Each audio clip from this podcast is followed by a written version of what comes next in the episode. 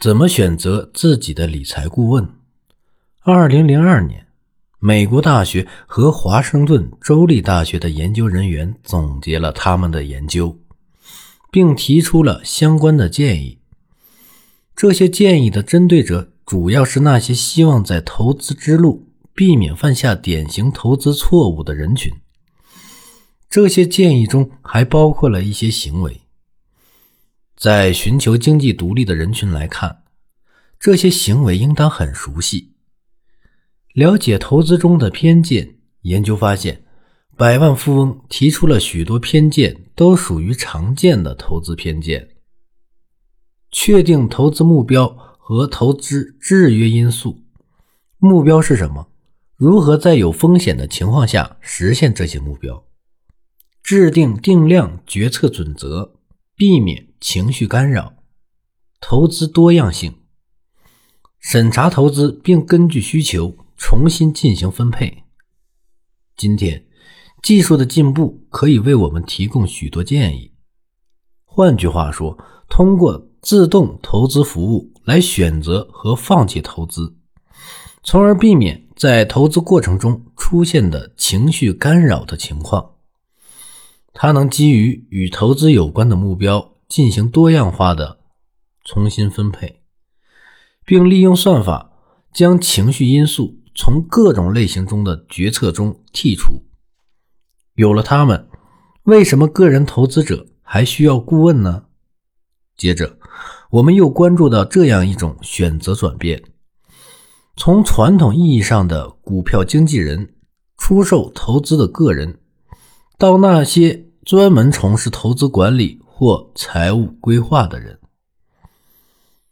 在这本书以及我父亲先前的著作中，相关数据和发现基本都高度一致。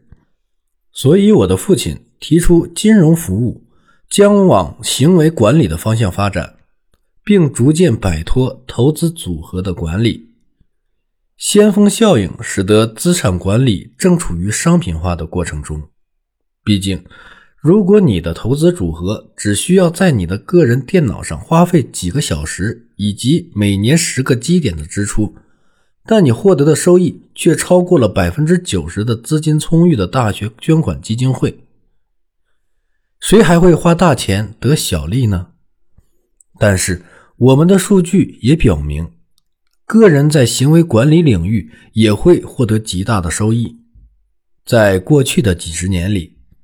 我们的行为数据显示，大多数人不能在行为管理上得高分。另外，我们从读者那里得到大多数反馈都让人欣慰。这些人还分享了自己的故事，他们已经可能改变自己的行为，并朝着极具财富积累者的方向全速前进。但大多数人认为，这是一个困难的过程，它不会自然形成。他需要大量的工作来克服多年的逆向规划。事实上，在许多情况下，他们都在不停地寻找相关的支持和指导。数据显示，理财顾问正花费越来越多的时间与客户讨论非财务问题。你应该听金融分析师的建议吗？成功的财富积累者。擅长评估他们所获得的财务信息的质量，以便从中挑选能够信赖的信息，而不是盲目的接受那些专业人士的建议。我父亲在2011年写了一篇关于金融分析师的文章。在收入最高的200个工作类别中，金融分析师以每年年收入20万美元以上稳居前十位。但他们真的富有吗？他们中的大多数是富有的。在投资净值不低于一百万美元的职业中，金融分析师排名第一。但我们也要有选择性的倾听分析师的意见，并非所有的分析师都有出色的业绩记录，并不是所有的分析师都擅长把收入转化为财富。据我估计。在这方面，他们仅位于第一百一十六位。一百名百万富翁产生需要一百五十四名高收入分析师的共同努力。二零一一年，今日美国的一篇文章引用了德克萨斯州大学金融学教授爱德华·斯旺森的一项研究，并分析了投资分析师的建议。这篇文章讲到，在结合了分析师和卖空者的信息后。你可以在选股上更具优势。具体来说，在分析师推荐卖出的股票中，买进那些卖空活动很少的股票；在分析师推荐买入的股票中，卖出那些大量卖空活动很多的股票。大量卖空活动的含义是什么？简单地说，这代表着许多老练的交易者。投入了大量资金来期望股票大跌，显然这对于有关分析师的研究没有太大价值，但他肯定了卖空者的价值，不是他们说的话，而是他们做的事有价值。平心而论，一些金融分析师的平均成功率很高，《华尔街日报》年度顶级分析师。简介中提及了许多高能力的金融分析师。要想成为一个明智的投资者，你必须学会确定各种信息来源的可靠性。随着技术平台持续入侵投资组合等领域，靠纯粹技术手段来占领市场、资产再分割、税收亏损收割、行为管理和指导，可能是个人财务顾问求生存不得多得的救命稻草。不幸的是，并不是所有的顾问都专注于客户的最佳收益。六十岁的丹尼斯是美国一家大型金融服务机构的顾问。他说道：“我希望我的客户都是缺乏自信的。”他提供全业务的金融咨询，收取全额佣金，采取的是经纪人兼交易商的模式。他的客户往往是那些新式的。高管型专业人士，他们拥有高收入，并追求社会地位。他们几乎没有时间去研究投资，也懒得与那些提供与投资相关建议的人士打交道。他们喜欢有关热门股票的消息和类似做游戏的投资策略。基本上，他们没有时间管理自己的投资，也总是将投资看成一次游戏。他们想要最新的热门股票，沉浸在享有盛誉的金融服务公司给他们带来的光环。说一句 “X 正在为我服务”的很简单，但是效果非常好。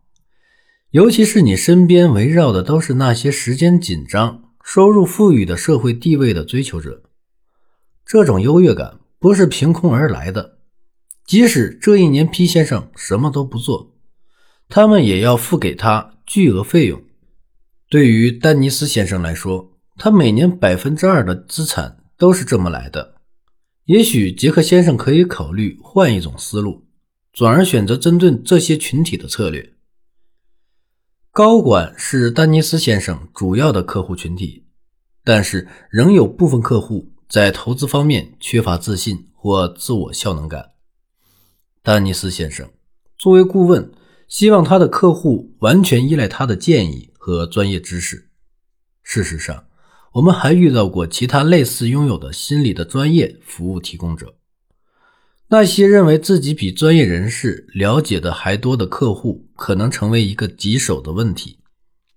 但从某种程度上来说，如果一位顾问想要寻找一位缺乏信心的客户，并试图通过变动其账户资产以及向其销售不必要的高价金融产品来获得利润，这并不是一件值得大惊小怪的事。毕竟，整个行业存在着巨大的公关问题。有关理财规划师的法规和大众文化正经历着不断的成长蜕变，表现之一的就是该行业正在缓慢推广信托标准。顾问心怀客户的最大利益，进而提供建议。正如林家的百万富翁中有关教会节俭的章节所说的那样，百万富翁在顾问选择上也开始变得谨慎。如果一个顾问不愿意做出承诺，即签署一份信托誓言，那么你就应该警惕了。基于我们的研究，我们确信经济成功的背后还需要站着一位合适的、值得信赖的顾问团队。许多百万富翁告诉我们，他们希望能够专注于自己的专业领域，同时让其他专家也专注于他们的专长。如果这样的话，一位有抱负的邻家百万富翁在评估聘请专业人才来管理财务时，应该参照怎样的评判标准呢？以下是最基础的问题：一、你的价值究竟体现哪里？向股票经纪人支付高额佣金，以购买一种你可能并不真正需要的金融产品的日子，已经一去不复返了。金融服务业从业人员和广大公众还未清晰地认识到这一事实。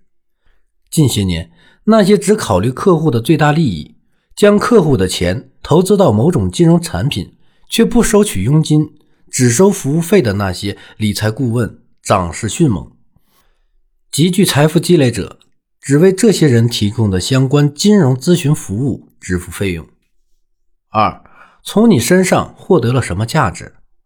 客户能毫不费力地感受到财务顾问提供的服务价值，即使那些价值并不是那么显而易见。近些年，先锋公司致力于一项名为“顾问阿尔法”的研究，该研究对专业的理财顾问提供的额外价值进行了分类和量化分析。先锋的研究根据投资组合再平衡、投资组合建议。以及改善的投资行为等项目的收益，计算出了增量收益，即平均约为百分之三的附加投资组合回报。但是，这一分析只量化了专业理财顾问在已节省的投资资金上带来的好处。那么，由专业金融咨询服务节省的额外资金呢？我们通过数据点进行市场调查表明，在年储蓄率上。能够改善财富积累行为的人群，比那些表现不佳的同伴高出百分之一百四十三。换句话说，在节俭、社会冷漠、责任和其他方面持续展现出色财富行为的人群，比那些表现不佳的同伴在储蓄率上高出百分之一百四十三。如果一位理财顾问能帮你把年储蓄率提高一半，那么请不要再犹豫。立马花重金聘请他。是什么让他们与众不同？当华尔街迎来牛市时，附近的奢侈品零售店也迎来了春天。几年前，我父亲在他的博客上分享了这篇文章。在2012年播出的《疯狂金钱》节目中，吉姆·克雷默对几家目标顾客为富人的零售店进行了分析。